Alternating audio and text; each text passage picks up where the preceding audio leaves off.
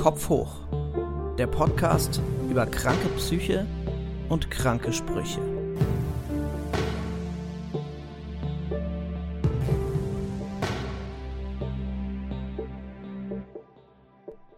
Hallo und herzlich willkommen zur neuen Folge von Kopf hoch, meinem Podcast, in dem es um psychische Erkrankungen geht und die blöden Sprüche, die man sich manchmal anhören muss.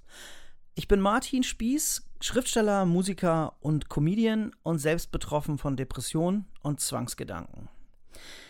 Was ich mit dem Podcast erreichen will, ist Sichtbarkeit für psychische Erkrankungen zu schaffen und vor allem für eine Normalisierung dieser psychischen Erkrankungen zu sorgen oder zumindest zu versuchen, meinen Teil dazu beizutragen, dass es sich bessert, dass psychische Erkrankungen genauso wie körperliche Leiden einfach ganz normal und alltäglich sind. Der Titel lässt es erahnen, es geht hier lustig zu. Ich lade mir aber nicht nur lustige Menschen ein, sondern ganz normale Menschen, weil es eben ja ganz normal ist, an psychischen Erkrankungen auch zu leiden. Eine Inhaltswarnung, es geht in dieser heutigen Folge um Depression. Und wenn euch das triggert, dann hört die Folge nicht alleine, sondern mit jemandem, der euch unterstützt und mit dem ihr die Folge vielleicht nachbesprechen könnt oder ihr lasst sie aus.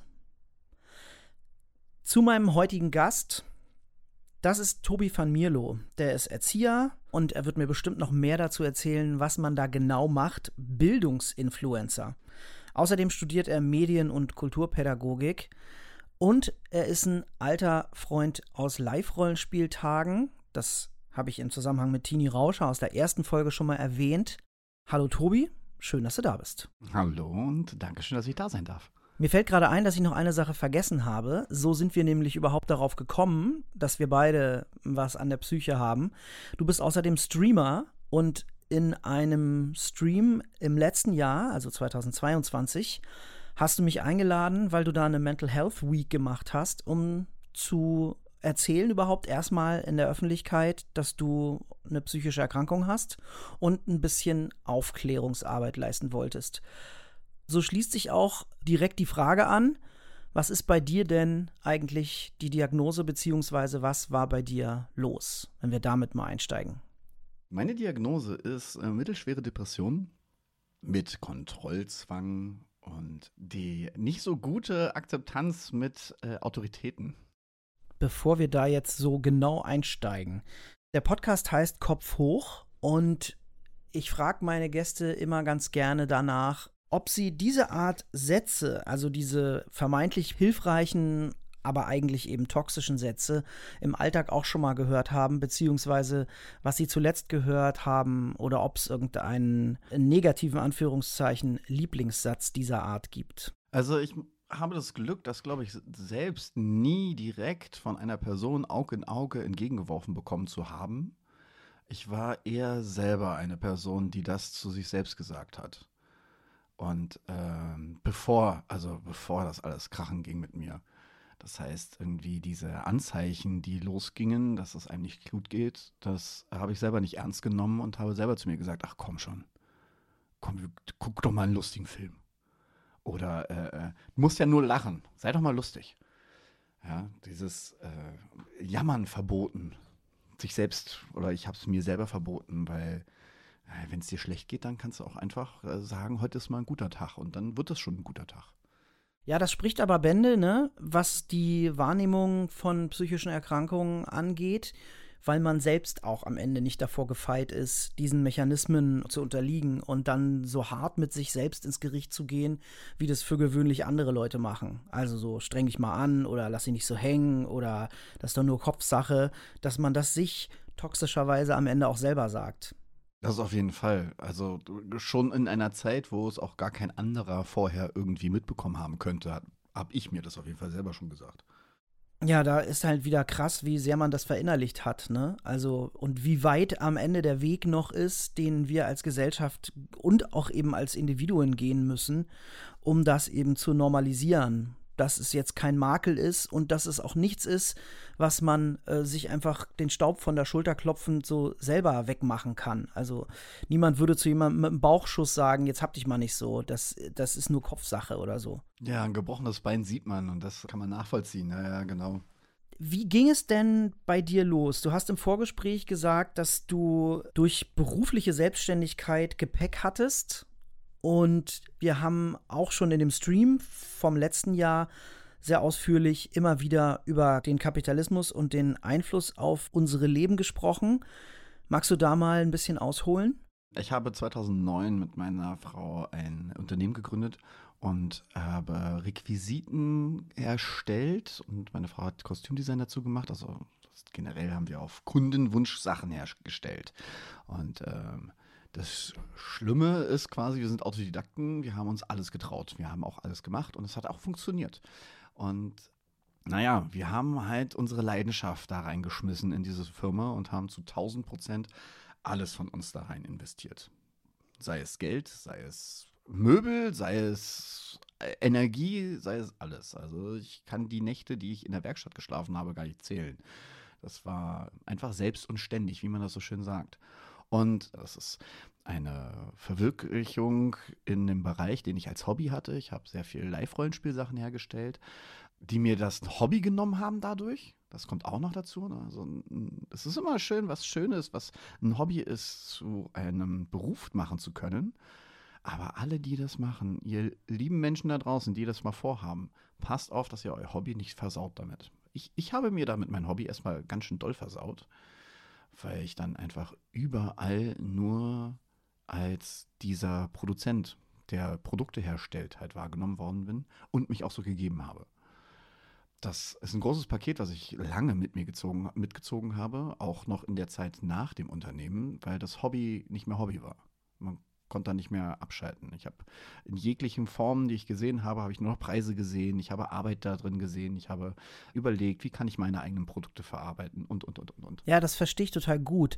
Als das mit das Niveau, also meinem Comedy-Duo losging, was ja so eine Mischung aus improvisierter Stand-up und Musik mit lustigen Texten ist, und das auch auf dem Live-Rollenspiel entstand, habe ich tatsächlich sehr schnell aufgehört damit, irgendwie aus Spaß irgendwo zu musizieren. Also ich bin auch kaum noch, beziehungsweise ab 2010 gar nicht mehr auf Live-Rollenspiel gefahren und habe, weil es eben plötzlich ein Beruf war, gar nicht mehr also da hat es dann eher mich abgeschreckt, wenn irgendjemand mich da nochmal angefragt hat, hey Martin, hast du Lust, äh, hier auf unsere Veranstaltung zu kommen? Kannst auch als Bade kommen, musst auch nichts bezahlen. Ich war ganz froh, wenn ich dann mal nicht Musik machen musste, wenn ich, wenn ich die Füße hochlegen konnte oder so. Von daher kann ich das sehr gut nachempfinden, wie einem das auch so eine Leidenschaft kaputt machen kann du fängst halt auch an, dich zu vergleichen mit den anderen, beziehungsweise dein Produkt oder äh, was auch immer. Ne? Also wenn, ich, ich könnte mir vorstellen, dass du, wenn du auf einer normalen Lab-Veranstaltung warst damals dann und da halt jemand anderes ein Barde ist, dass dann sofort, auch wenn du es selber nicht machst, aber andere anfangen, das zu vergleichen oder einfach nur von der Seite kommen, also deinen letzten Auftritt fand ich besser. Das ist mir auf jeden Fall passiert. Ich habe mich auf jeden Fall verglichen und auch andere Menschen haben halt das verglichen, was ich halt da gebastelt habe und gebaut habe und all mögliche. Und das war, das war nicht gut. Also die Individualität ging plötzlich ein bisschen flöten, weil ich immer in, dieses, in diesen Pott mit reingeworfen worden bin. Und mein, mein Erschaffenes war plötzlich ein Produkt, was nicht wo es jetzt in dem Fall nicht um Geld geht. Ne? Also es war keiner daran interessiert, irgendwas von mir zu kaufen und mir Geld in den Rahmen zu werfen, sondern mich halt zu bewerten, beziehungsweise den Wert zu vergleichen. Und das ist dann, da kommen wir jetzt an das böse System und Kapitalismus. Da musst du gar nicht unbedingt die Stimme verstellen, finde ich. Das böse System, sondern es ist ja wirklich.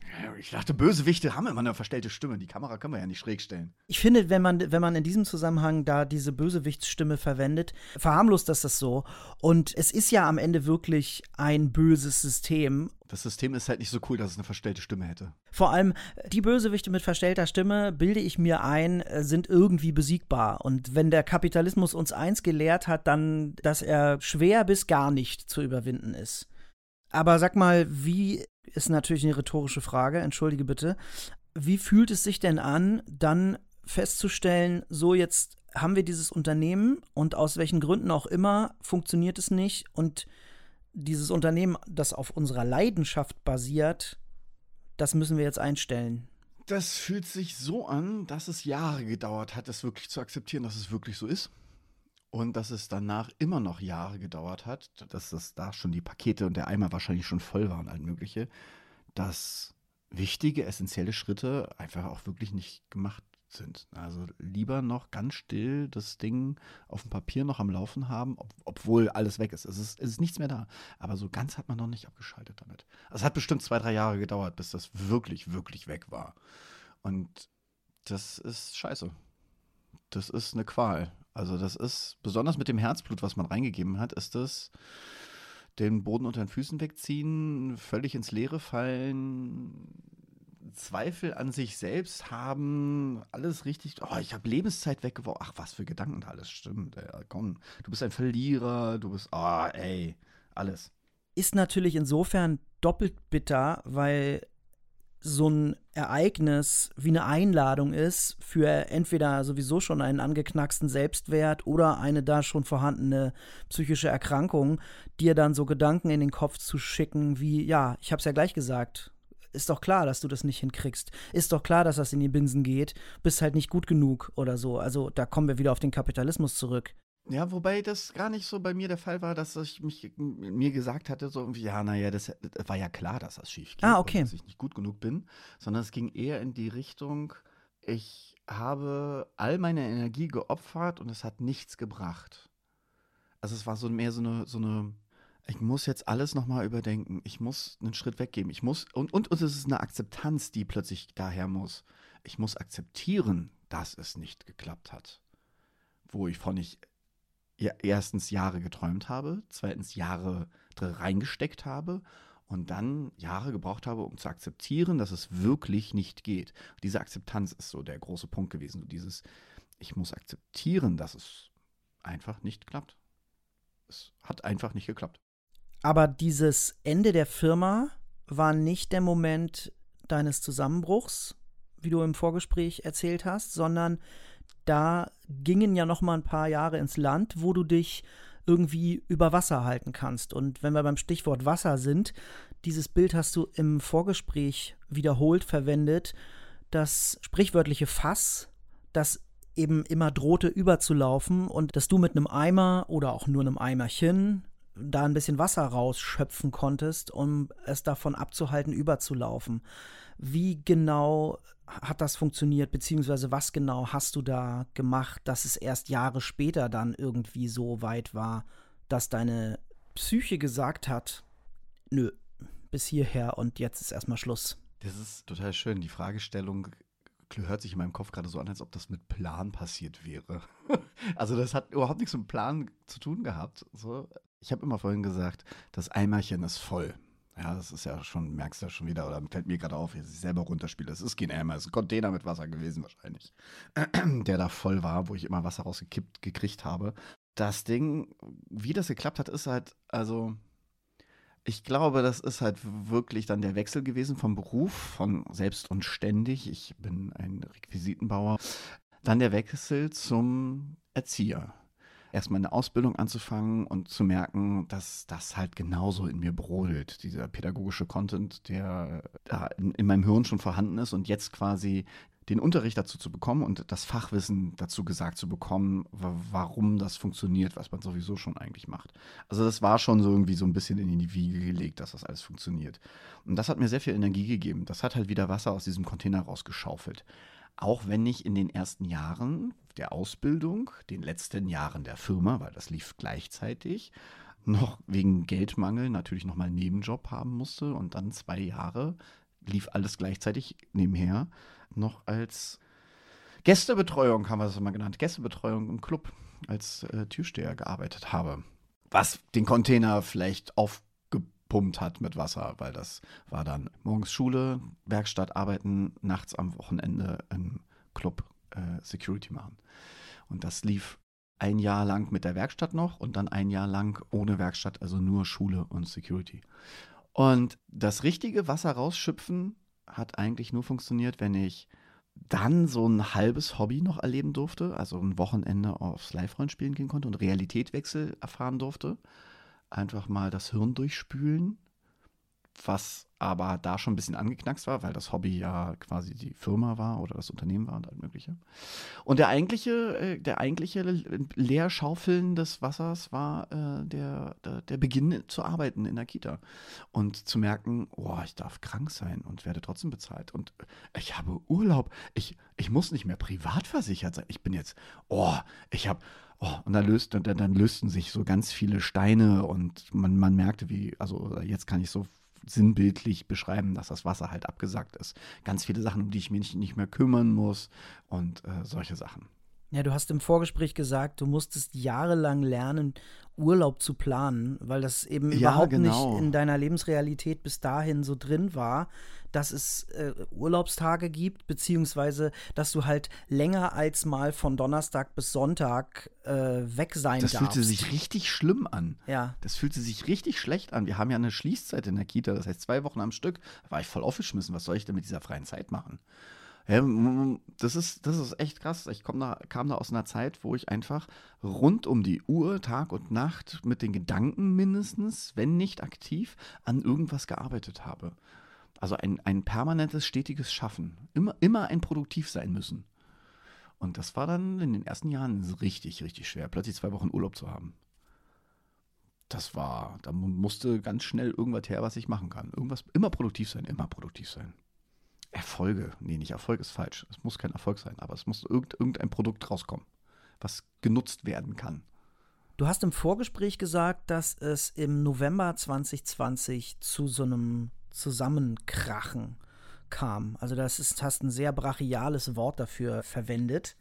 Und das fiel ja mitten in den zweiten Lockdown von Corona und eben auch in das erste halbe Jahr der Pandemie. Da gab es offensichtlich nicht nur eine Korrelation, sondern auch eine Kausalität. Also das hing ganz klar miteinander zusammen. Und dann bist du wortwörtlich zusammengebrochen. Ja. Das ging, also eigentlich war das schon Anfang 2020. Da hatte ich eigentlich schon meinen ersten Zusammenbruch, den ich aber nicht als diesen erkannt habe. Ich weiß nicht, was ich dabei gedacht hatte. Das war extrem strange. Das war äh, der erste Lockdown. Das nicht anerkennen, dass wir als erziehende Menschen in der Kita als systemrelevant gelten, war wieder so ein äh, Teppich unter den Füßen wegziehen. Und ich war, da war ich eigentlich zwei Wochen am Stück, die wir halt im Homeoffice waren, völlig, völlig durch, weil ich nicht, ich kam nicht damit zurecht. Es waren plötzlich zwei unfreiwillig gewählte Wochen nichts. Obwohl es halt ja nicht nichts war, es war ja Homeoffice. Wir hatten ja genug zu tun, Papierkram. Und, ja, also, um mal die Illusion zu zerstören, Erzieherberuf ist nicht nur auf Kinder aufpassen, sondern da ist eine Menge anderer Kram noch dahinter. Das ist noch was anderes, ne? die, die Stellung in, in der Gesellschaft und sowas. Auf jeden Fall war aber trotzdem in diesen zwei Wochen, hat es einfach den Boden weggezerrt und da bin ich zusammengebrochen das erste Mal mit äh, Heulkrämpfen, Panikattacken und weiß der Geier was. Wurde zum Glück durch mein Umfeld aufgefangen und auch äh, durch die Kita, durch, äh, durch die Chefetage. Ähm, ist alles in Ordnung gewesen und war ein bisschen erlösend, als ich dann wieder in die Kita durfte.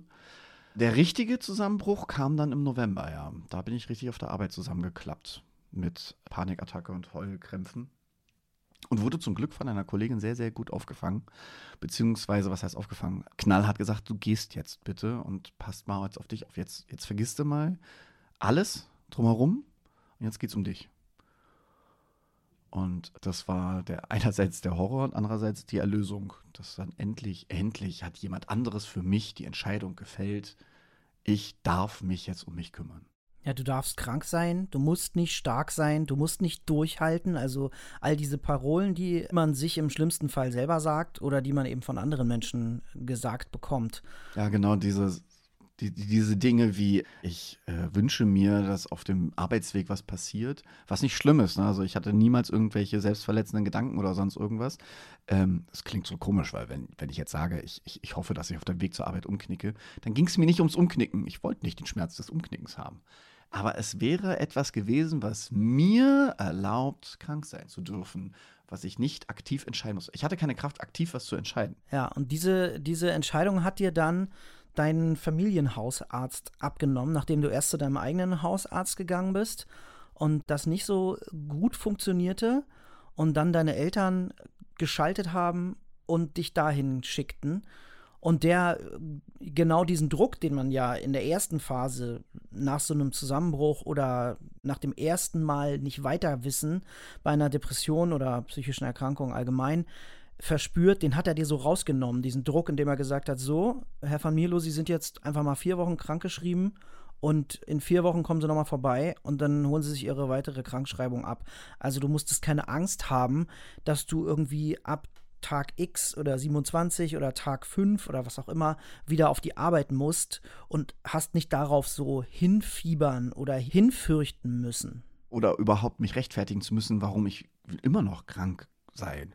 Sondern er hat mir wirklich einfach gesagt, oh, in vier Wochen sehen wir uns wieder und dann kriegen Sie den nächsten Schein. Wir brauchen nicht weiter drüber reden, es ist halt einfach so. Toll, dass deine Eltern da geschaltet und den Familienhausarzt eingeschaltet haben. Ja, das war äh, der Arzt, der in der Nähe von meinen Eltern sitzt und äh, wo ich als Kind halt war. Also das war also wirklich ich, unheimlich großes Glück.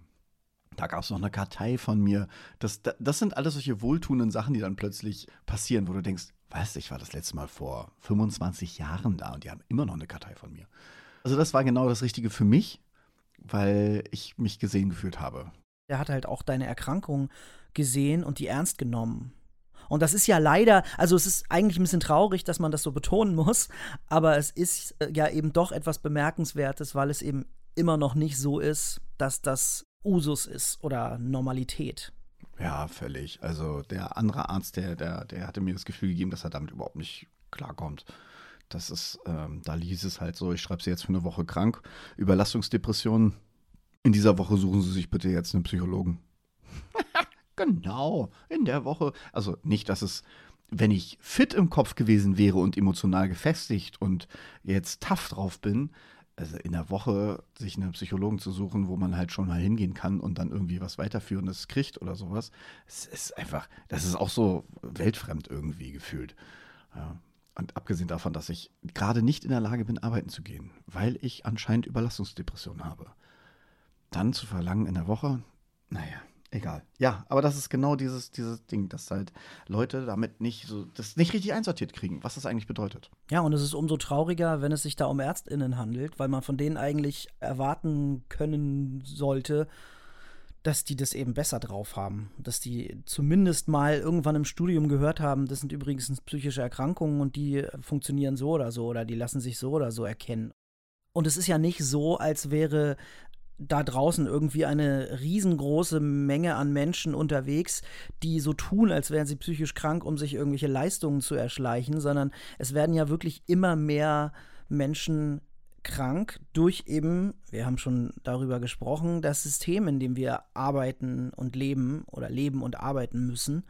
Und von daher ist es umso trauriger oder bitterer, wenn dann Ärztinnen das nicht ernst nehmen oder eben entweder unfreiwillig oder vielleicht sogar im schlimmsten Fall freiwillig zu willfährigen Gehilfinnen dieses Systems werden, indem sie dann sagen, stellen Sie sich mal nicht so an, das System braucht sie. Also hier mal in die Hände gespuckt und, und ran, Kamerad. So. ja. Es wäre, wie so oft stelle ich das hier im Podcast und auch außerhalb davon immer wieder fest, es wäre fast witzig, wenn es nicht so tragisch wäre.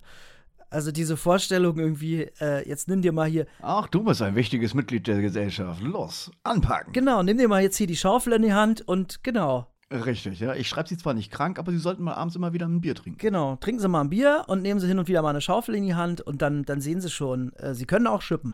Ja, super.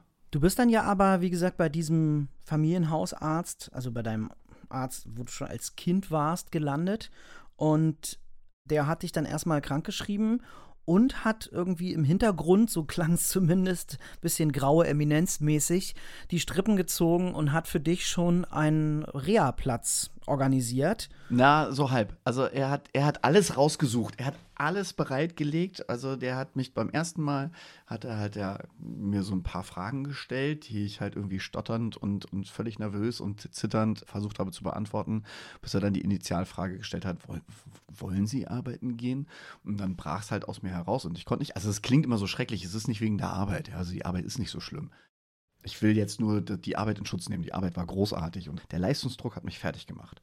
Und da ist das Erste, was an, an, an Leistungsdruck halt erfährt, ist halt die tägliche Arbeit. Da wird halt was von dir gefordert. Deswegen triggert das immer so sehr oder es hat so, mich so sehr getriggert, wenn irgendjemand Arbeit gesagt hat, ist völlig egal. Das muss ja nicht mal meine Arbeit auf der Kita gewesen sein.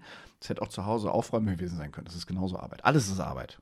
Ein Termin eingehen, ne? einen netten Kaffee trinken gehen, hätte mich zum Heulen gebracht in dem Moment. Und er hat das halt gefragt und dann brach ich zusammen. Im wahrsten Sinne des Wortes. Also ich habe geweint und habe einen Nervenzusammenbruch gehabt, so ein bisschen. Ich muss immer so sagen, es ist ja kein diagnostizierter Nervenzusammenbruch gewesen, sondern ich war völlig im Arsch. Und dann hat er nur genickt und dann kam das, was du schon gesagt hast. Ne? So, ich schreibe sie jetzt einfach krank. Vier Wochen, dann sehen wir uns wieder. Und als ich dann, ich glaube, acht oder zwölf Wochen raus war, da hat er dann, hatte er dann schon alles bereitgelegt gehabt. Das hat er nämlich schon angefangen und dann ist es genau diese graue Eminenz. Er hat halt alle Informationen rausgesucht zu Reha-Möglichkeiten und Orte in Berlin, die ich besuchen könnte, etc. Und dann hat er ganz vorsichtig und ganz langsam ein bisschen gekratzt, dass er mir nicht helfen kann. Das hat er so schön gesagt. Das finde ich immer noch großartig. Ich liebe Ärzte und Ärztinnen, die, wenn sie keine Ahnung haben, einfach ein Buch zur Hand nehmen und mal reingucken. Oder halt einfach auch sagen, oh, ich kann Ihnen da nicht helfen. Wir brauchen da jemand anderes. Aber gucken Sie mal, ich habe schon mal rausgesucht, wen wir nehmen könnten. Und das hat er halt gemacht. Und da war dann ganz oft das Thema der stationären Reha oder äh, der stationären Klinik, was für mich in dem Moment keine plausible Möglichkeit war, weil wir hatten Corona. Ich habe leider in dem Zeitraum im Ende 2020 meine Großmutter verloren, die ist an Corona verstorben, im Altersheim eingesperrt. Wir haben sie nicht besuchen können und gar nichts. Und das war natürlich ganz aktuell in meinem Kopf halt auch. Das heißt, ich wollte nicht weggesperrt werden. Wenn irgendwas passiert, dann passiert es und es gibt nichts. Also ich habe mich unerträglich ausgeliefert gefühlt. Und dementsprechend sind wir dann zu einer Reha gekommen, wo ich halt quasi dann vom Plan her morgens hinfahren würde und irgendwann, wenn der Stundenplan halt durch ist, wieder nach Hause fahren würde. Und das haben wir beantragt. Und mein Glück war, dass ich das dann im September 2021 besuchen durfte, diese Reha. Bis dahin ist aber ja noch, also du sagtest dein Glück, einiges an Zeit ins Land gegangen. Die ersten drei Monate 2021 hast du nur geheult, hast du im Vorgespräch gesagt, und 2021 war das schlimmste Jahr deines Lebens. Wie hast du es denn geschafft, das Jahr zu überstehen, bis du eben in diese, ich nenne es jetzt mal Tagesklinik gingst, also dieses morgens hin, abends oder nachmittags nach Hause, bis du in diese Reha konntest? Wie hast du das ausgehalten? Also was hast du gemacht oder hast du es einfach nur ausgehalten? Also der absolute größte Dank und die größte Leistung geht in der Zeit an meine Frau, die hier einfach komplett Wohnung und alles übernommen hat und äh, alles gedeckelt hat und mich einfach existieren lassen hat. Also das ist wirklich das aller, allerwichtigste gewesen, dass ich mir um nichts Gedanken machen musste. Ich, ich durfte mir um alles Gedanken machen, was ich ah, machen wollte. Aber sie hat alles andere komplett übernommen. Und das war äh, mit der größte Schatz, den es überhaupt gibt und gab. War das für deine Frau bzw. die Beziehung denn auch irgendwie belastend? Also ich weiß, dass es von meiner Beziehung und damals waren wir noch nicht verheiratet, nicht so war, aber ich immer die Sorge hatte, dass ich meiner Frau oder damals meiner Freundin eine Last bin. Wie war das bei dir bzw. bei euch? Also diese Sorge war auf jeden Fall da. Also ich glaube, wenn ich mich, also ich kann mich nicht zu 100% zurückerinnern, wie es da jetzt war, aber gefühlt war jeden Tag eine große Entschuldigungsszene, wie schlimm das alles ist und dass es mir leid tut und das alles ganz, also merke auch immer noch, dass das in mir drin steckt, dass wenn mal wieder so ein Tag ist, wo ich mir denke, oh nee, heute, heute ist echt nicht geil, da ist der große schwarze Hund sonst auf mir drauf oder ich habe keine Ahnung, wie, welches Bild man sich halt da malen möchte, neige ich dazu dann auch gleich sofort wieder zu entschuldigen und arbeite daran, dass das halt auch okay ist. Also auch von ihrer Seite, ne, braucht man nicht zu entschuldigen. Also es hat sich damals so schön, ähm, naja, eingelebt ist so eine doofe Sache. Es war einfach okay. Es ist, es ist so, können wir jetzt nicht machen. Das Einzige, was wir machen können, ist halt ausharren und es akzeptieren. Also das war halt das, was auch von ihrer Seite her kam. So irgendwie Zeit und Raum geben. Das heißt, es hat also der Beziehung eigentlich überhaupt nicht geschadet, sondern eher noch mehr zusammengeschweißt. Da merkt man halt, dass diese Phrase oder Floskel von in guten wie in schlechten Zeiten wirklich getestet wird. Gilt das für uns? Ja, auf jeden Fall, auf jeden Fall. Also es ist halt wirklich ein Knat. Also schlechtere Zeiten kann man sich in dieser Sekunde gar nicht irgendwie ausmalen, als dass einer von beiden äh, wegbricht. Völlig. Also ich war ja damals wirklich nur noch ein, ein heulender Sack, der in der Ecke lag und nichts hin konnte. Und wenn man die Fa Fra ein, irgendeine Frage in einer falschen Betonung gesagt hat, war der Tag gelaufen. Also es ist so dieses Maß gewesen, wo halt wirklich ein rohes Ei ist kein Vergleich. Und das war, glaube ich, eine richtig, richtig harte Zeit. Und ähm, das ist schon die Definition von dem, was man da in diesem Spruch halt hat. Ne? Also das ist schon eine richtig schlechte Zeit. Des Weiteren war es halt so, ja, genau, die ersten drei Monate habe ich einfach nur existiert und habe nichts, also wirklich gar nichts irgendwie auf die Reihe kriegen können und habe hauptsächlich mit den Gedanken kämpfen müssen, zu akzeptieren, dass das jetzt so ist, wie es ist. Dass ich einfach gerade nichts auf die Reihe kriege, dass ich an manchen Tagen nicht aufstehen kann, dass ich an anderen Tagen vielleicht aufstehe, mich an den Rechner setze und dann da halt nichts hinkriege. Also es war wirklich ein, ein, ein purer Kampf der Akzeptanz. Also wirklich ein Krieg mit meinem inneren Selbst, dass ich an diese Grenze komme, etwas machen zu wollen, es aber nicht zu können. Und dann einfach wirklich nach drei Monaten zu akzeptieren, nee, kannst du halt einfach gerade nicht. Und das ist okay. Da haben dir zwei beziehungsweise drei prominente Comedians geholfen, also nicht persönlich, sondern deren Arbeit und Gespräche, diese Akzeptanz zu lernen, beziehungsweise überhaupt erstmal darauf gestoßen zu werden. Magst du davon erzählen? Ja, sehr gerne. Das waren Thorsten Sträter, Kurt Krömer und Moritz Neumeier. Die drei stehen auf der Bühne und sprechen offen über ihre Depression und über ihre Erfahrungen. Und in dem Zeitraum, Ende März 2021, gab es eine Show von Kurt Krömer. Und da war Thorsten Sträter zu Gast. Und diese Folge, ich kann sie jeder Person, ob mit Depression, ohne Depression, einfach allen einfach nur empfehlen. Weil diese, dieses Gespräch zwischen den beiden war für mich ein so eine Umarmung. Das war einfach ein, ja, es ist so, ich, ich, ich sehe dort zwei Menschen, taffe Persönlichkeiten, die ich davor auch schon kannte, die vielleicht ein bisschen idolmäßig sind. Ne? Irgendwie Kurt Krömer und, und, und Thorsten Sträter sind großartige Persönlichkeiten und, und Comedians stehen auf der Bühne und ziehen das durch und machen da. Und dann sind die da in dieser Show und Kurt Krömer wechselt aus seiner Rolle heraus, so war das zumindest meine Interpretation, und wechselt in sein echtes Ich und spricht Thorsten Sträter an mit den Worten, er hat die ganze Zeit schon Bauchschmerzen, er will was ansprechen, nämlich Depressionen. Und, da, und dann unterhalten sie sich über Depressionen und ich dachte mir, ja, das ist. Ich, ich, ich habe mir das, ich weiß gar nicht, wie oft ich mir angeguckt habe. Ich habe die ersten vier, fünf Mal auf jeden Fall nicht richtig verfolgen können, weil ich einfach weinen musste dabei. Das war großartig. Ich fand es auch ganz erhellend, weil es eben so normalisierend war. Ne? Was ich eingangs gesagt habe, ja. dass es mir darum geht, dass es normal ist, ob nun somatisch oder psychisch, es ist normal, auch mal krank zu sein oder dass es irgendwo weh tut.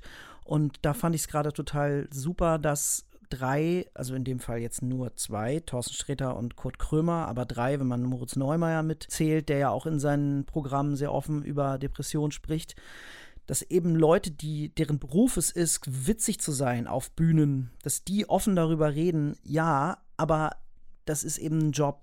Und es ist egal, wie voll dein Konto ist oder wie lustig du wirkst und wie viele hunderte oder tausende Leute du unterhältst, das schützt dich nicht davor, dass du sowas bekommst.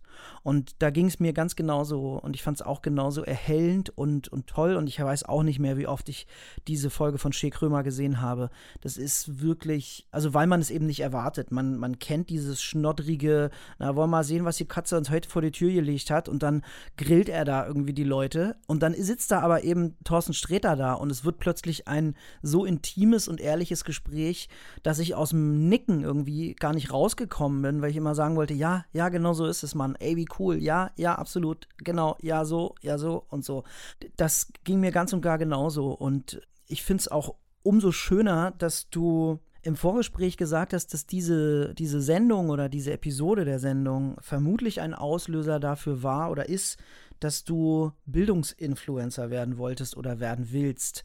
Und ich habe ja in der Anmoderation gesagt, dass wir da bestimmt nochmal drüber reden und du mir das erklärst. Jetzt wäre der Moment, dass du mir vielleicht mal kurz sagst, was genau du damit meinst. Ich habe angefangen 2020 mit Streaming. So ganz klein, ganz gemütlich und alles. Und das wusste sich alles formen. Weil ich mir wahrscheinlich aus dem Bedürfnis heraus, ich, ich fühle mich nicht gesehen, mir geht es nicht so gut, ich brauche irgendetwas, um Leute zu erreichen, denen ich gerne irgendwas mitteilen möchte. Jetzt in diesem Bezug auf erwachsenenpädagogische Inhalte, wie Eltern oder Erziehende mit Kindern umgehen könnten.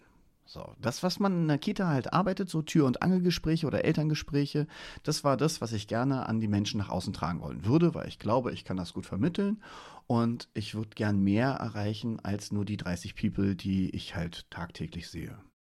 Es ist jetzt nicht so einfach, auf Anhieb Tausende von Menschen zu erreichen. Deswegen war dann der Punkt, ich fange an, mein Social Media umzumodeln, ich fange an zu streamen. Ich war davor ja hobbymäßig vor der Kamera unterwegs als, als Fotomodel und habe dann alles umgemodelt und das, da ist dann Makiken entstanden. Da möchte ich kurz einhaken. Kannst du erklären, warum das so heißt, beziehungsweise was das genau ist? Warum das so heißt, ist, kann ich da, also da gibt es keine großartige Geschichte hinten im Hintergrund irgendwie mit, das hat die und die Bedeutung oder sonst irgendwas. Also Makiken ist im Endeffekt eine berlinerische oder eine plattdeutsche Formulierung, in Berlin zumindest als schauen wir mal, ja, müssen wir mal kicken, ähm, betitelt wird oder benutzt wird. Also das heißt, am Ende ist es so eine Art Sublimation dieser Erfahrungen, die du mit der psychischen Erkrankung gemacht hast, dass du da Akzeptanz lernen musstest und lernen musstest, wie geht's weiter. Und dann da das eben ins Social Media getragen hast. Ist das so ungefähr richtig? Das ist eine wunderschöne Deutung davon, aber das war sie leider nicht. Also es ist wirklich, der Makiken ist halt davor ja so als, als Gamer-Mensch hat man ja irgendwie so seinen Online-Namen und der entstand halt schon mal, dieser Name. Und fühlte sich halt richtig an, weil ich halt kein skillbezogener Gamer bin oder sonst irgendwas, sondern ich guck mal, ich habe kein Problem zu verlieren, ich bin halt mit dabei. Und dieses, ich guck mal, wie das Spiel so ist und ich, ich, ich kick da mal rein, ja, das Markiken, das hat sich halt, halt reingebracht. Und das Social Media ging eher dann in diese Richtung, da war das noch nicht aktiv mit dem äh, psychologischen und mit mentalen Sachen oder zumindest nicht bewusst. Und das ist dazu geworden, dass es halt auch meine Plattform ist für, ich, ich darf mit diesem alter Ego darf ich auch Mental Health besprechen. Also es hat mir vielleicht auch ein bisschen die Tür geöffnet, das besser aussprechen zu können. An, anstatt zu sagen, hier, äh, Tag, ich bin Tobi, ich habe Depressionen, so ungefähr. Das ist irgendwie, das fühlte sich nicht, nicht so gut an wie, so, doch dieser kleine Schutz zu sagen, hier, mal kicken. Und da ist jetzt der Grundgedanke, Bildungsinfluencer, so jetzt komme ich zu der Antwort deiner Frage, ähm, Bildungsinfluencer zu werden, weil alles, was ich halt irgendwie mache, sei es das Streamen, sei es meine Posts auf Social Media und den Blog, den ich anfange zu schreiben, hat immer was mit ein bisschen Bildungskontent, das hat einen Bildungsauftrag, es hat vielleicht noch pädagogischen, vielleicht direkt pädagogischen Einschlag für Erziehende oder zumindest wertschätzenden Inhalt. Und es geht halt eigentlich in die Richtung, dass ich versuchen möchte zu vermitteln, auf sich selbst aufzupassen, Wertschätzung, so das ist das ganze Mental Health Thema und Bildung nach außen zu tragen. Und es ist so ein, so ein so dieser Bildungsinfluencer wurde mir selber irgendwie entgegengeworfen, dass ich das ja sein könnte oder dass, das, dass man sowas nennen könnte, weil ich, ich bin einfach Icke auf Social Media und das ist halt das, was man bei mir halt bekommt. Das ist halt so ein bisschen Bildung, ein bisschen Wertschätzung, Entschleunigung, ganz viel Entschleunigung. Ja, jetzt hast du gerade schon das Stichwort Entschleunigung gesagt. Das ist, so hast du es im Vorgespräch gesagt, deine Therapie, die du aktiv lebst.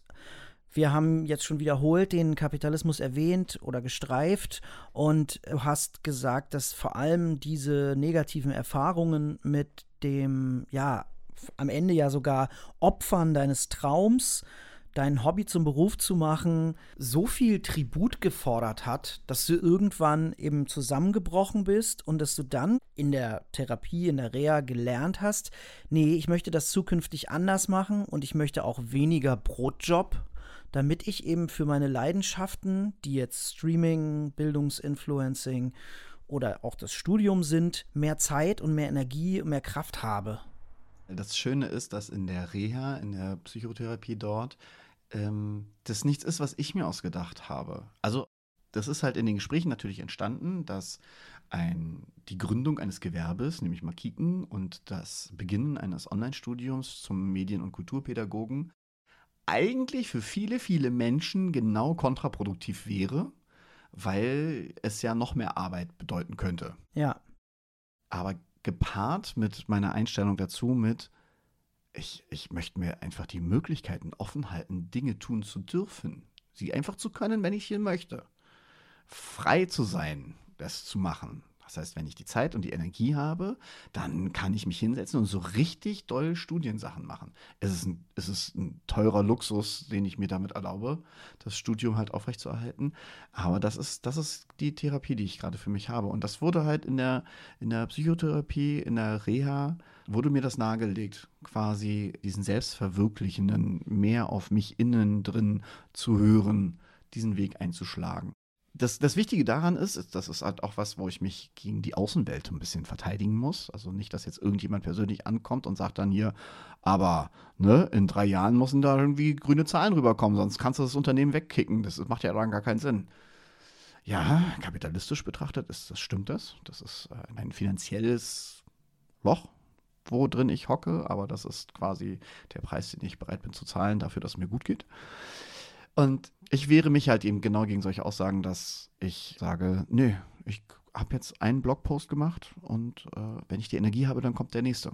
Und ich mache das so, wie ich es halt hinkriege. Und scheiß auf den Algorithmus von Social Media und äh, das passiert so, wie ich, wie mein Tempo. Ich, ich behalte mein Tempo bei.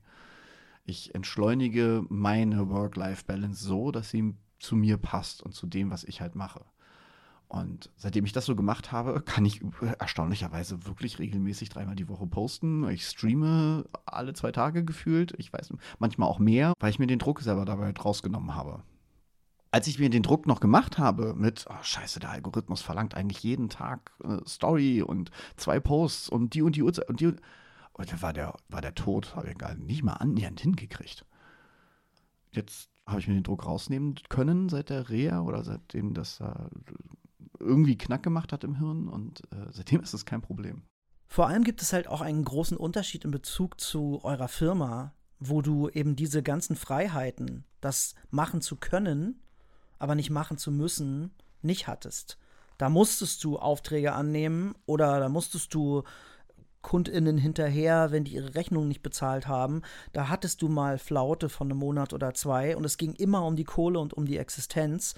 Und jetzt hast du etwas, was du ähnlich leidenschaftlich oder vielleicht sogar genauso leidenschaftlich betreibst und du hast all diese Sorgen nicht. Du musst dir all diese Gedanken nicht machen. Du bist einfach wirklich frei, dich da kreativ auszutoben. Natürlich mit dem mit der Hoffnung vielleicht, ich weiß nicht, ob das ein zu großes Wort ist, aber mit dem Gedanken vielleicht im Hinterkopf, dass da irgendwann auch mal ein bisschen Geld bei rumkommt. Aber es ist nicht mit so viel, wie du gerade schon gesagt hast. Du hast den Druck rausgenommen. Es ist nicht mit so viel Druck verbunden. Und es ist mit viel mehr Freiheit und wahrscheinlich entsprechend höherem Spaß und Genuss verbunden. Völlig, auf jeden Fall. Also es ist überhaupt nicht zu vergleichen mit der Zeit mit dem Unternehmen damals das, das war ein, ein Hinterherrennen, das war teilweise mit einem Anwalt nach dem Geld hinterhergehen. Wochenlang nur, wie sagt man so schön, Nudeln mit Ketchup und also wirklich, das war die Definition von selbst und ständig. Und dieser toxischen Ansicht auch, dass das so sein muss, damit man sich ja den Erfolg erarbeitet hat und so ein Quatsch in der äh, Arbeitswelt da draußen. Und da hast du vollkommen recht, das ist jetzt was ganz, ganz anderes. Ich, ich habe das Glück, halt einen wundervollen Brotjob haben zu dürfen, den ich sehr, sehr gerne mache, den ich, glaube ich, auch recht gut mache, der mir finanzielle Sicherheit gibt, dass ich die Freiheit dann habe. Und das freut mich sehr. Und ich bin auch ein bisschen neidisch, weil ich diesen, diese Art Brotjob noch nicht gefunden habe. Aber das soll nicht das Ende sein, sondern die Freude für dich soll das Ende und das Schlusswort sein. Lieber Tobi, vielen Dank, dass du zu Gast warst und so offen und ehrlich Rede und Antwort gestanden hast. Ich finde es ganz wundervoll und bewundernswert, dass es immer mehr Leute gibt, die hier in den Podcast kommen. Und ich danke dir sehr, dass du einer von denen bist. Vielen Dank für deine Zeit. Sehr, sehr gerne. Das ist kein Tabuthema. Also traut euch. Sollte es zumindest nicht sein. Genau. Und wir hören uns in 14 Tagen wieder. Das wird dann vermutlich die vorerst letzte Folge sein der ersten Staffel. Ich hoffe, dass es eine zweite gibt. Ich halte euch auf jeden Fall hier auf dem Laufenden. Bis dahin gilt, wie immer, passt auf euch auf und Kopf hoch.